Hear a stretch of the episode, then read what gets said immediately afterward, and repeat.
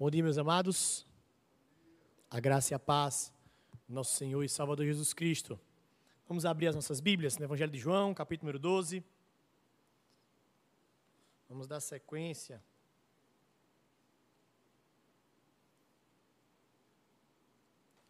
A nossa série de exposições no livro de João. Evangelho de João, capítulo número 12. Vamos encerrar, se Deus quiser, o capítulo número 12 do verso 44 ao verso número 50. Peço que os irmãos mantenham suas Bíblias abertas durante toda a exposição. Evangelho de João, capítulo número 12, do verso 44 ao verso número 50.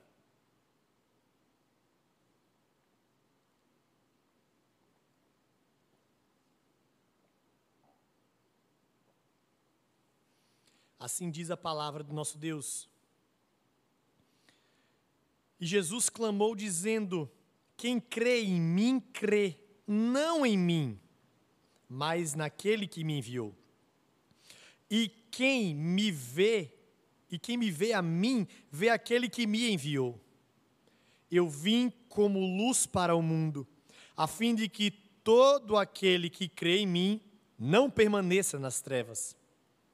Se alguém ouvir as minhas palavras e não as guardar, eu não julgo. Porque eu não vim para julgar o mundo, e sim para salvá-lo. Quem me rejeita e não recebe as minhas palavras, tem quem o julgue. A própria palavra que tenho proferido, essa o julgará no último dia. Porque eu não tenho falado por mim mesmo, mas o Pai que me enviou, esse me tem prescrito o que dizer e o que anunciar. Eu sei que o mandamento é a vida eterna. As coisas, pois, que eu falo, como o Pai me tem dito, assim falo. Oremos ao Senhor. Pai Santo, nós te damos graças adoramos ao Senhor, porque não existe outro Deus além de ti. Te agradecemos, ó Pai, pelo privilégio de termos a Bíblia Sagrada aqui aberta e que pode ser exposta, pode ser transmitida, pode ser comunicada livremente. Nós te pedimos a intervenção do alto para que nós possamos compreender aquilo que o Senhor tem para os nossos corações. É assim que nós choramos. No nome santo de Jesus Cristo, que morreu na cruz do Calvário, mas hoje vive e reina por todos sempre. Amém. Certa vez, um pregador na Inglaterra chamado John Harper foi conhecido por ser um grande evangelista, pela sua facilidade de comunicar a mensagem do evangelho a todas as pessoas que estavam à sua volta. Então, a Moody Church, lá nos Estados Unidos, o convidou para uma série de pregações de palestras a respeito da evangelização. John Harper, então, pegou um navio em Southampton até Chicago. Embora esses nomes sejam um pouco distantes ou diferentes do nosso contexto, o navio que ele tinha tomado era o Titanic. John Harper, então, no meio daquele tumulto em que nós já podemos observar através de filmes, aquele homem, no meio de um cataclisma de um navio sendo destroçado.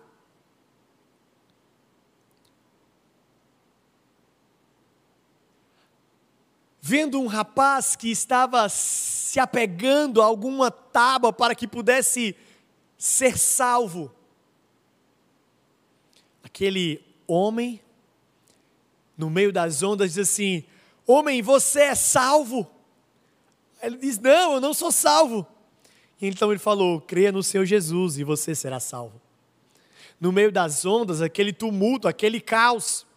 Mais uma vez, no vai e vem das ondas, ele se encontra, ele diz assim: Homem, e agora você está salvo?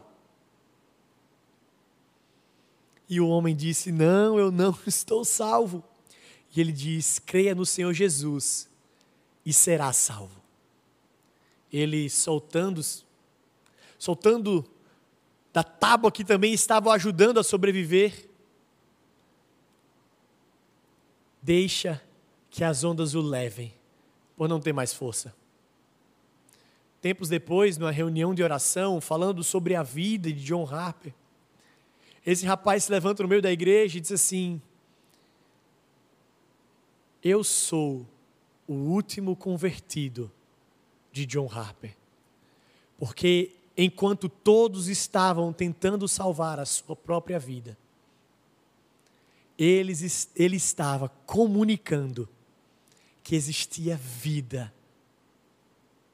além daquele mar.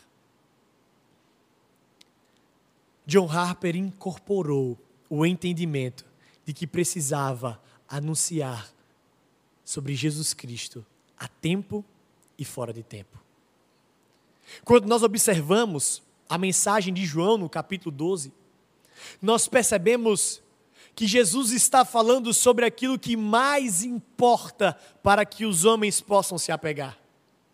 Nós não podemos tirar os nossos olhos do texto e precisamos sempre nos lembrar que nós estamos estudando, desde o início do capítulo 12, a última semana de Jesus Cristo aqui na terra. Jesus então está sempre proferindo aos seus discípulos as suas últimas palavras, as suas últimas instruções. E nós entendemos que aqui no capítulo 12, Jesus está tendo o seu último sermão público.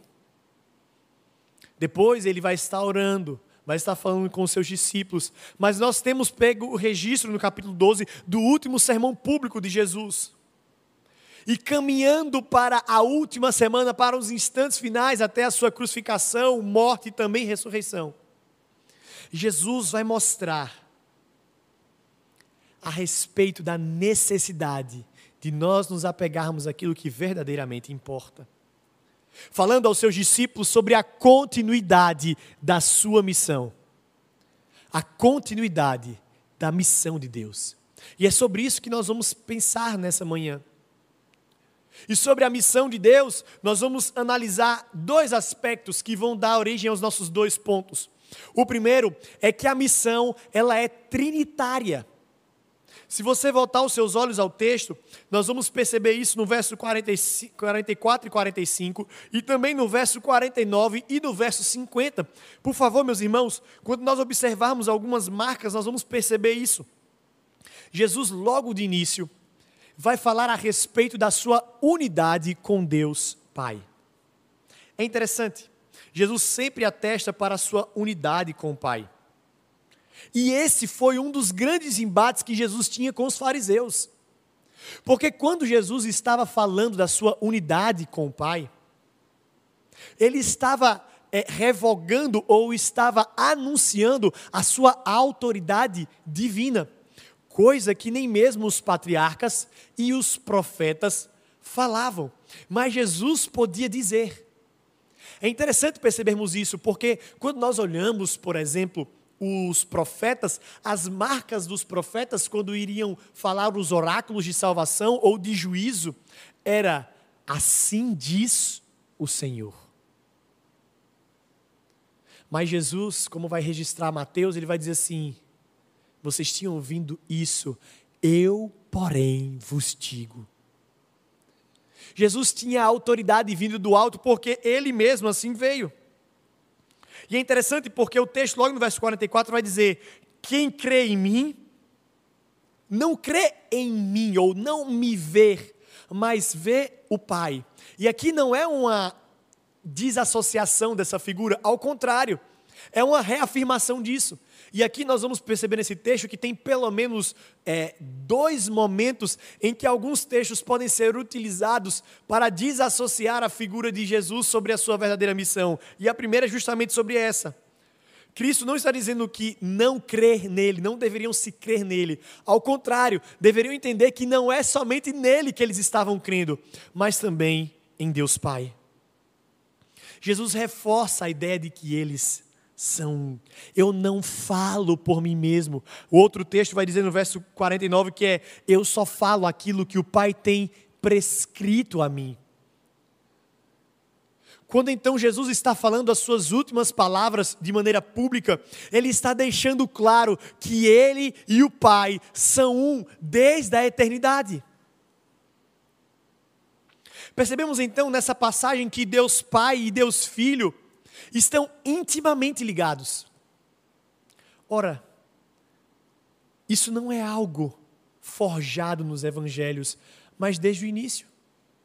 Quando nós observamos, por exemplo, o primeiro relato que vai mostrar a respeito da unidade entre Deus Pai e Deus Filho. Lá em Gênesis, no capítulo 1, no verso 26, quando vai falar a respeito da origem do homem, o texto vai mostrar para nós que é: façamos o homem a nossa imagem e a nossa semelhança. Creio que todos aqueles que já passaram, e até mesmo as crianças que estão escutando nessa manhã, vão perceber que a ideia de façamos não é conjugado no singular, não é eu façamos, ou tu façamos, ou ele façamos, mas a ideia de que nós vamos fazer.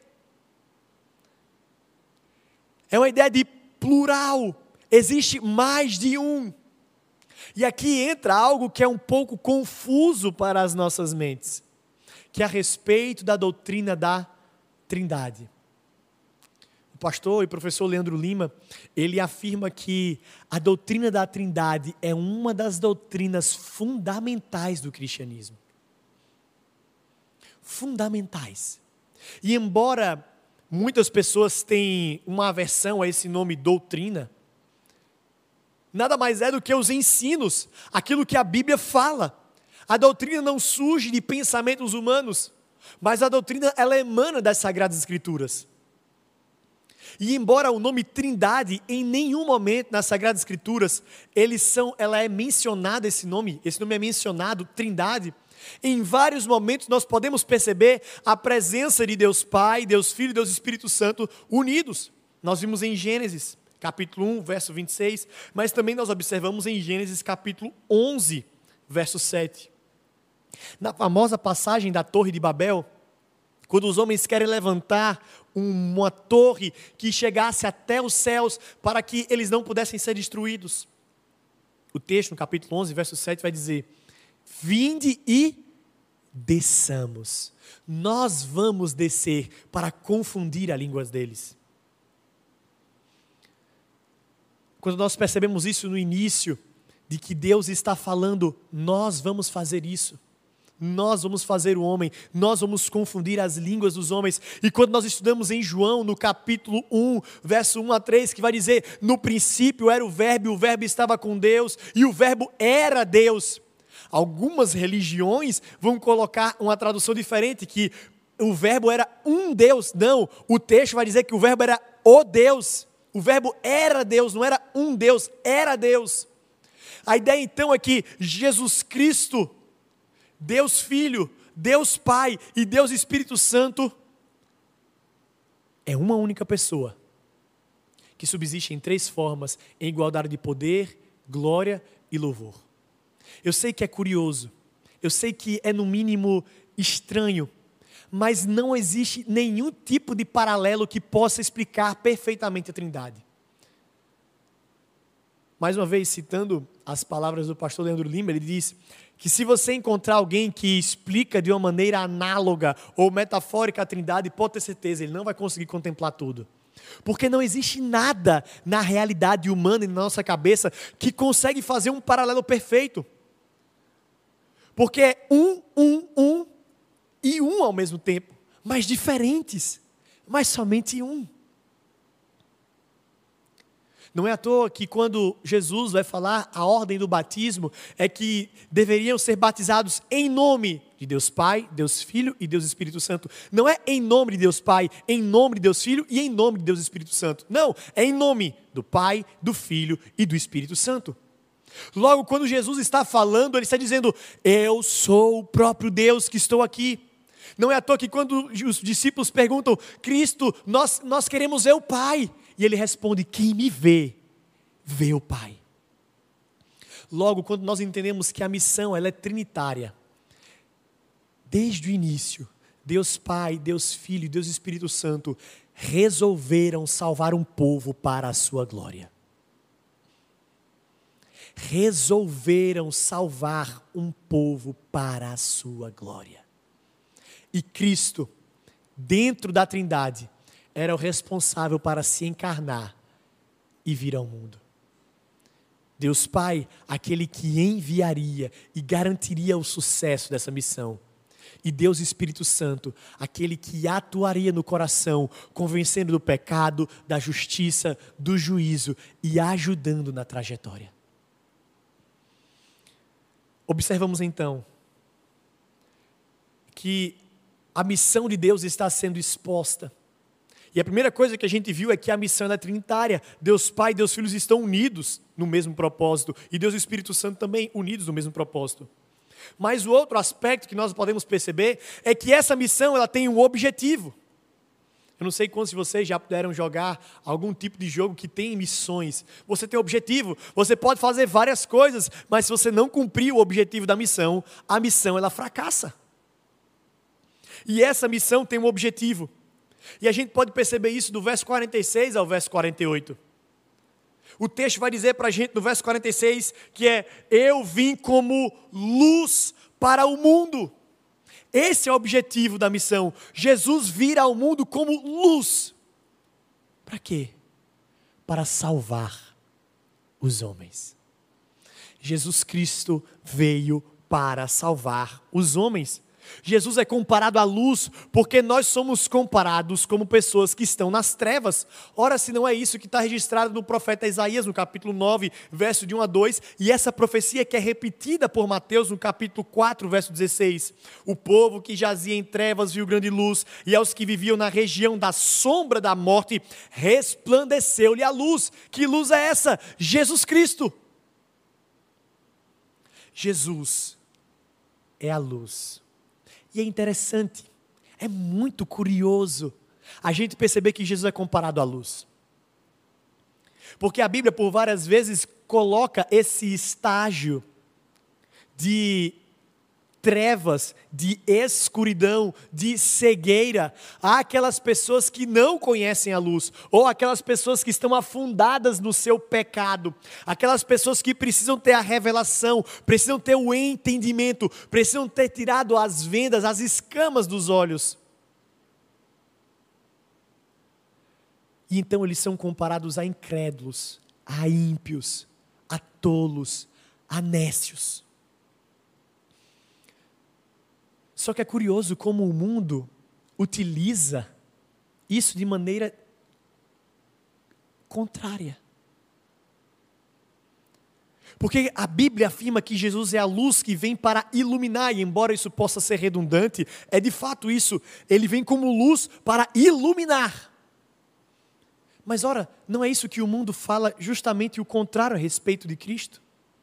Quando vai falar a respeito de Jesus, quando vai falar a respeito do cristianismo, vai falar que Cristo, ele cega. Cristo deixa as pessoas com as mentes obscurecidas. A religião, Jesus Cristo, deixa as pessoas cegas. E não tente aqui fazer uma diferenciação entre Cristo e o cristianismo. Isso não existe. Isso não existe. Aí alguns podem colocar, não, pastor, mas existem cristãos é, verdadeiros e cristãos falsos. Cristão falso não é cristão. Cristãos são os verdadeiros seguidores de Cristo. É bem verdade que na igreja nós entendemos que nem todos que estão arrolados no hall de membros, que frequentam as igrejas, são salvos, mas nós estamos aqui nos referindo à igreja invisível, ou seja, os salvos a igreja militante, a igreja triunfante, e não somente os, o templo ou as quatro paredes ou a instituição, mas aqueles que verdadeiramente são seguidores. E quanto a esses, são acusados de serem cegos, de que Cristo, a ideia do cristianismo, a ideia de um sistema de doutrinas exposto e escrito a parte da Bíblia, cega o entendimento das pessoas. É isso que o mundo diz, completamente contrário do que a Bíblia diz. E a gente vai perceber isso ao longo da história. Afinal, o período da Idade Média, em que a igreja romanista ela tomou o poder não somente religioso, mas político, econômico, social, por muitos é chamado de Idade das Trevas. E esse conceito é um tanto quanto controverso entre os historiadores ser denominado de Idade das Trevas. E curioso que depois da Idade das Trevas, há um período de renascimento, há um período de iluminação, de busca pela razão, um período de clareza, e esse período em seguida é chamado de iluminismo.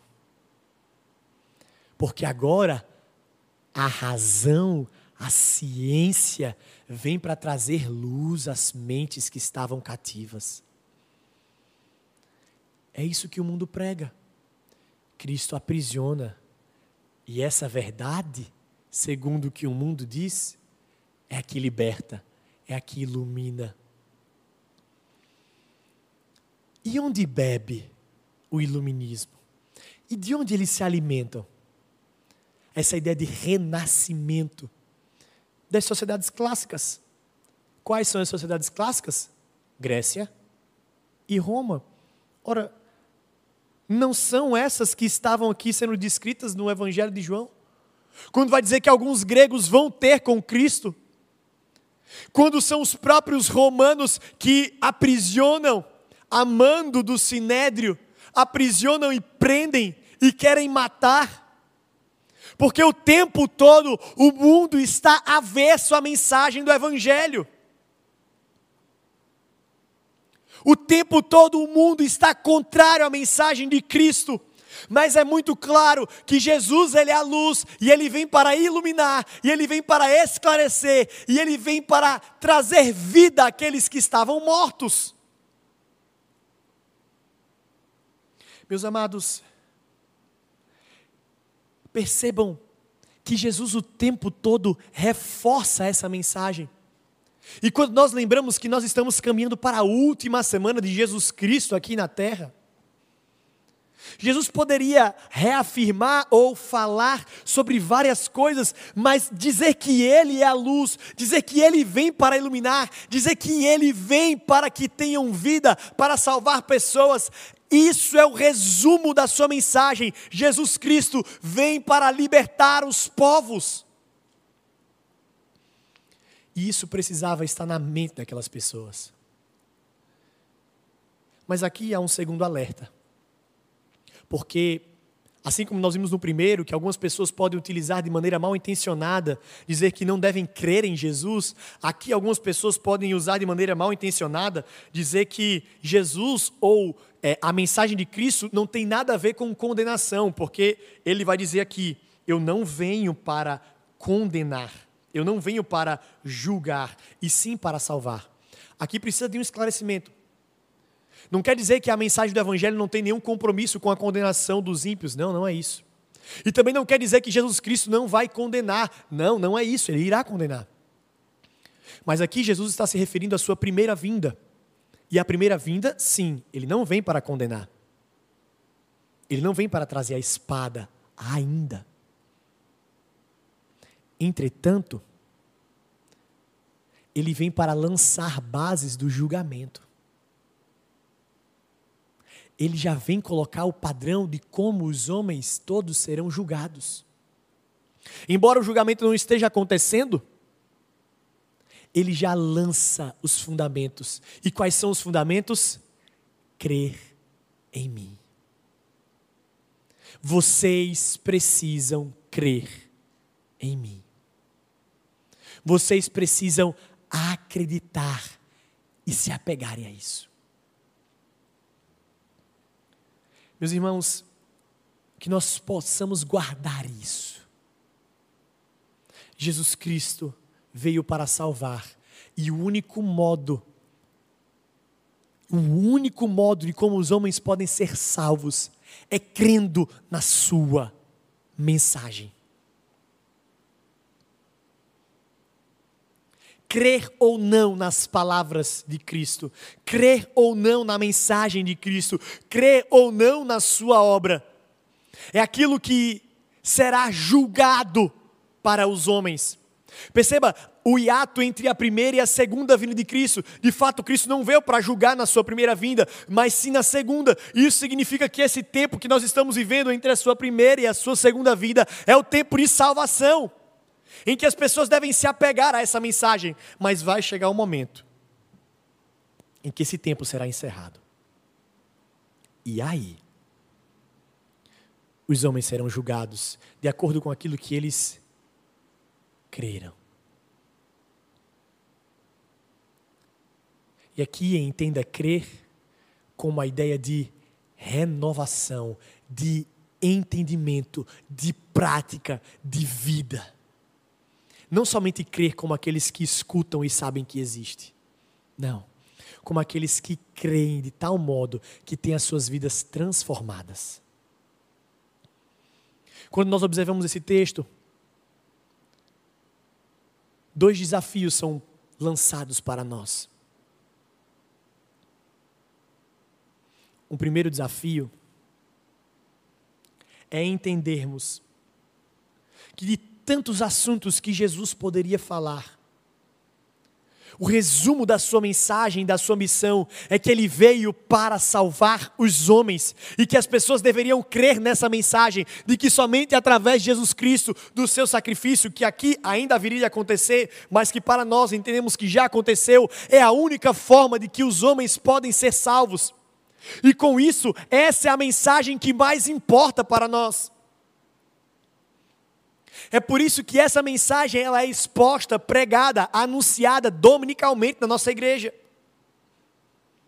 É por isso que tanto nós falamos sobre disciplina espiritual e sobre nós estarmos cada vez mais em comunhão com Deus. Porque é disso que depende a nossa vida, de crer nessa mensagem, de entendermos essa mensagem, de vivermos essa mensagem.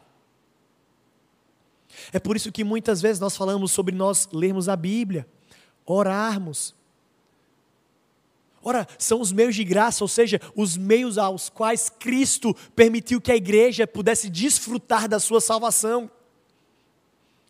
Quando o pastor, quando os pastores falam sobre ler a Bíblia, ore, busque, tenha renovação da mente, não é para querer escravizar a sua mente ou de um Deus tirano e carrasco que quer de alguma forma que você não viva os prazeres que o mundo coloca. Não, é justamente o contrário. Quando nós dizemos leiam a Bíblia, desfrutem da Bíblia, orem, falem com Deus, é porque é disso que importa. Porque é disso que depende a vida é de acreditar essa mensagem, é de entender essa mensagem, é entender daqueles que são salvos pela graça e entenderam a missão de Deus, eles se apegam a isso de maneira profunda, porque eles entendem que é disso que depende as suas vidas.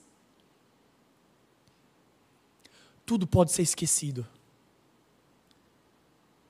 tudo pode ser deixado de lado mas jamais o entendimento de que nós somos pecadores e o único modo de nós sermos salvos é pela graça, pela obra e pela mensagem de Cristo.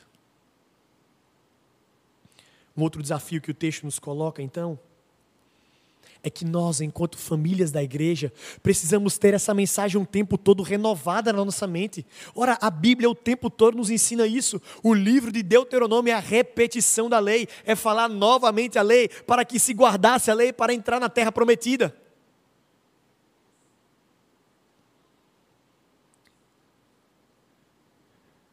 É o entendimento que nós precisamos guardar e inculcar nas nossas mentes a palavra de Deus. E quando isso acontece diariamente com as famílias e acontece dominicalmente na igreja em constituição, nós entendemos que, enquanto membros do corpo de Cristo, essa é a mensagem que nós devemos anunciar e pregar ao mundo. Entender que é a mensagem que deve ser comunicada, verbalizada da igreja, é que Jesus Cristo veio ao mundo para salvar. Perceba, meus irmãos, a evangelização, a pregação do evangelho, a verbalização da nossa fé, ela acontece do ambiente de fé para não fé, de igreja para não igreja, daqueles que vivem na luz para aqueles que vivem nas trevas. Nós devemos comunicar verbalmente que Jesus Cristo veio ao mundo. Por quê? Porque se somos cristãos, discípulos, seguidores, continuantes da sua mensagem, Jesus, quando estava terminando a sua última semana, ele disse: Vocês entenderam a minha mensagem? Então as divulguem. Assim como foi em Atos 1,8: receberão poder ao descer sobre vós o meu espírito. E vocês serão as minhas testemunhas. Vocês vão falar na Judéia, na Samaria e até os confins da terra. Essa missão ainda continua. Por isso, nós, enquanto igreja, devemos falar. É curioso porque muitas vezes nós escutamos de pessoas que dizem assim: pregue, se possível, com palavras. É curioso porque dá para entender um pouco a ideia de testemunho, de que às vezes nós não vamos ter a condição de sentar e de expor um sistema doutrinário.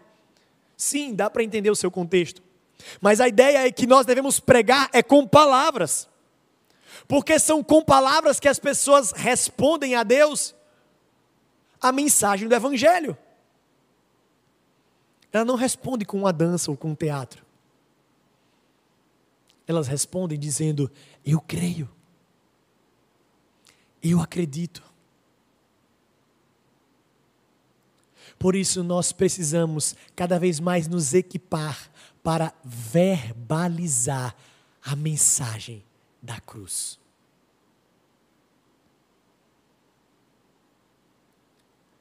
Jesus, quando estava na sua última semana, o tempo todo ele vai falar isso. Nós vamos ver mais à frente no Evangelho de João, quando ele vai dizer: Pai, assim como o Senhor me enviou ao mundo, eu estou os enviando para que eles possam ir e anunciar a mensagem, assim como eu anunciei. Essa mensagem que foi anunciada por Cristo que foi anunciada pelos apóstolos, que foi anunciado pelos pais da igreja, pelos mártires, que foi anunciado na reforma, que foi anunciado por John Harper. Que mesmo no seu último momento de vida, entendia que a mensagem de salvação deveria ser exposta. E que a missão de Deus de salvar um povo para a sua glória é uma missão que tem a chancela e a garantia de Deus. E onde nós vimos isso? No livro de Apocalipse, no capítulo número 5, que vai dizer que ele comprou gente de toda língua, toda raça, toda tribo, todo povo e toda a nação. A doutrina da predestinação não é uma desculpa para nós entendermos que, olha, se os salvos vão ser salvos, não importa o que eu faça. Não, é para ser justamente o contrário. Ele está dando a garantia da missão. Por isso, eu irei falar a tempo e fora de tempo. Vamos orar ao Senhor mais uma vez? Senhor Deus, nós clamamos, ó Pai, por misericórdia. Que o Senhor tenha de fato misericórdia das nossas vidas, nos ajudando a compreendermos a tua mensagem nos ajudando, ó Deus, a compreendermos aquilo que o Senhor tem para nós. Graças nós te damos, ó Deus, pelo privilégio, privilégio que é poder ouvir tua voz, ouvir a tua palavra. Privilégio, ó Deus, que é poder desfrutar dos teus ensinos. Nós te pedimos, Senhor, guarde a nossa mente, guarde o nosso coração e que essa palavra possa ter morada eterna, eterna nas nossas vidas. Deus tem misericórdia de nós. Tem misericórdia da nossa própria vida. E que nós, como seguidores de Cristo, possamos cada vez mais ser anunciantes da mensagem. Anunciantes da palavra de salvação. Anunciantes da missão de Deus de salvar um povo para a sua glória. É assim que nós choramos. No nome santo de Jesus Cristo, que morreu na cruz do Calvário, mas que morreu na cruz e hoje vive e reina por todos sempre. Amém. Meus amados, receber a bênção, que a graça maravilhosa do nosso Senhor e Salvador Jesus Cristo, o amor de Deus, o nosso eterno e bondoso Pai, as doces e eternas consolações do Espírito Santo de Deus, estejam com todos vós e com todo o povo de Deus, hoje e para todos sempre. Amém.